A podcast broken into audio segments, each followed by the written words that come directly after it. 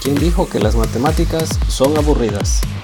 Estás en el espacio correcto. En el espacio correcto. El Tepescuintlea numérico. Sean todos bienvenidos a este espacio hecho para ustedes. En este episodio de la serie El Tepescuintle numérico, conoceremos por qué los motores de los autos y la motosierra de tu papá se relacionan con los litros como unidad de volumen. Yo soy Uciel de Jesús y comenzamos.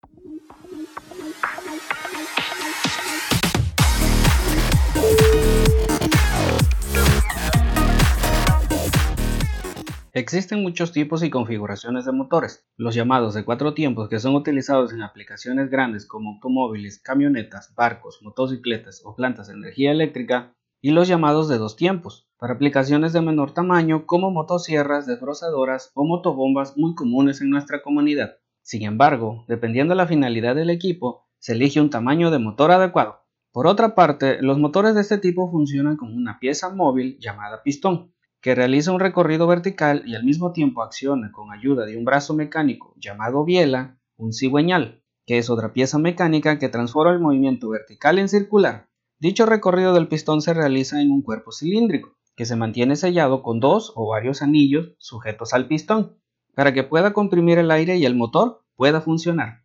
Es aquí donde entra en juego las unidades de volumen o capacidad que encontramos en las denominaciones de los motores. Por ejemplo, un automóvil Tsuru, como los usados en el servicio de taxi, emplea un motor en línea de 4 cilindros de 1.6 litros. Es decir, el recorrido del pistón dentro de un cilindro del motor es capaz de recorrer una distancia que multiplicada por el área obtenida con el diámetro del cilindro comprime aproximadamente 400 centímetros cúbicos. Considerando los cuatro cilindros, se obtienen los 1600 centímetros cúbicos, en otras palabras, 1.6 litros. Para el siguiente ejemplo utilizarás una calculadora, así que ve por ella. Una motosierra Homelite XL menciona en sus especificaciones que posee un diámetro del cilindro de 33.34 milímetros y una carrera, es decir, la distancia que recorre el pequeño pistón, de 30.16 milímetros. Con estos datos y el valor de pi de 3.14, podemos estimar el volumen del cilindro o también conocido como desplazamiento.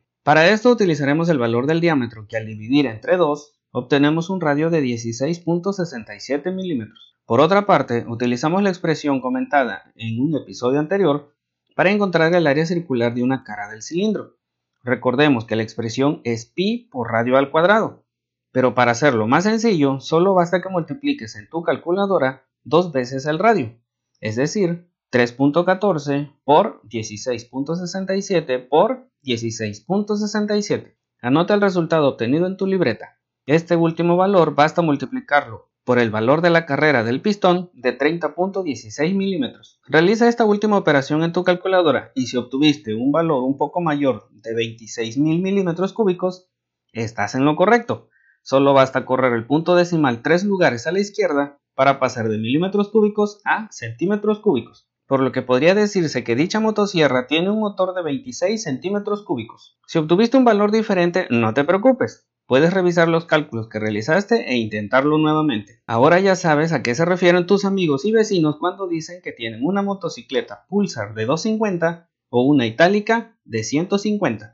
Como ejercicio les queda encontrar el desplazamiento de un motor de una desbrozadora Steel, que en sus especificaciones menciona que posee un diámetro de cilindro de 46.04 milímetros y una carrera del pistón de 34.93 milímetros.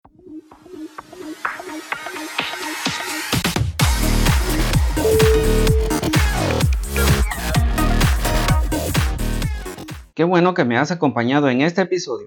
Recuerda que encontrarás algunos enlaces en las notas del podcast hacia sitios de interés. No olvides suscribirte al canal de Anchor o algunas de las plataformas disponibles y compartir este episodio. Envíanos tus dudas y respuestas a los grupos de WhatsApp o al correo electrónico. No te pierdas el próximo episodio del Tepescuintle numérico. ¿Quién dijo que las matemáticas son aburridas? Estás en el espacio correcto. En el espacio correcto. El Tepescuintle numérico.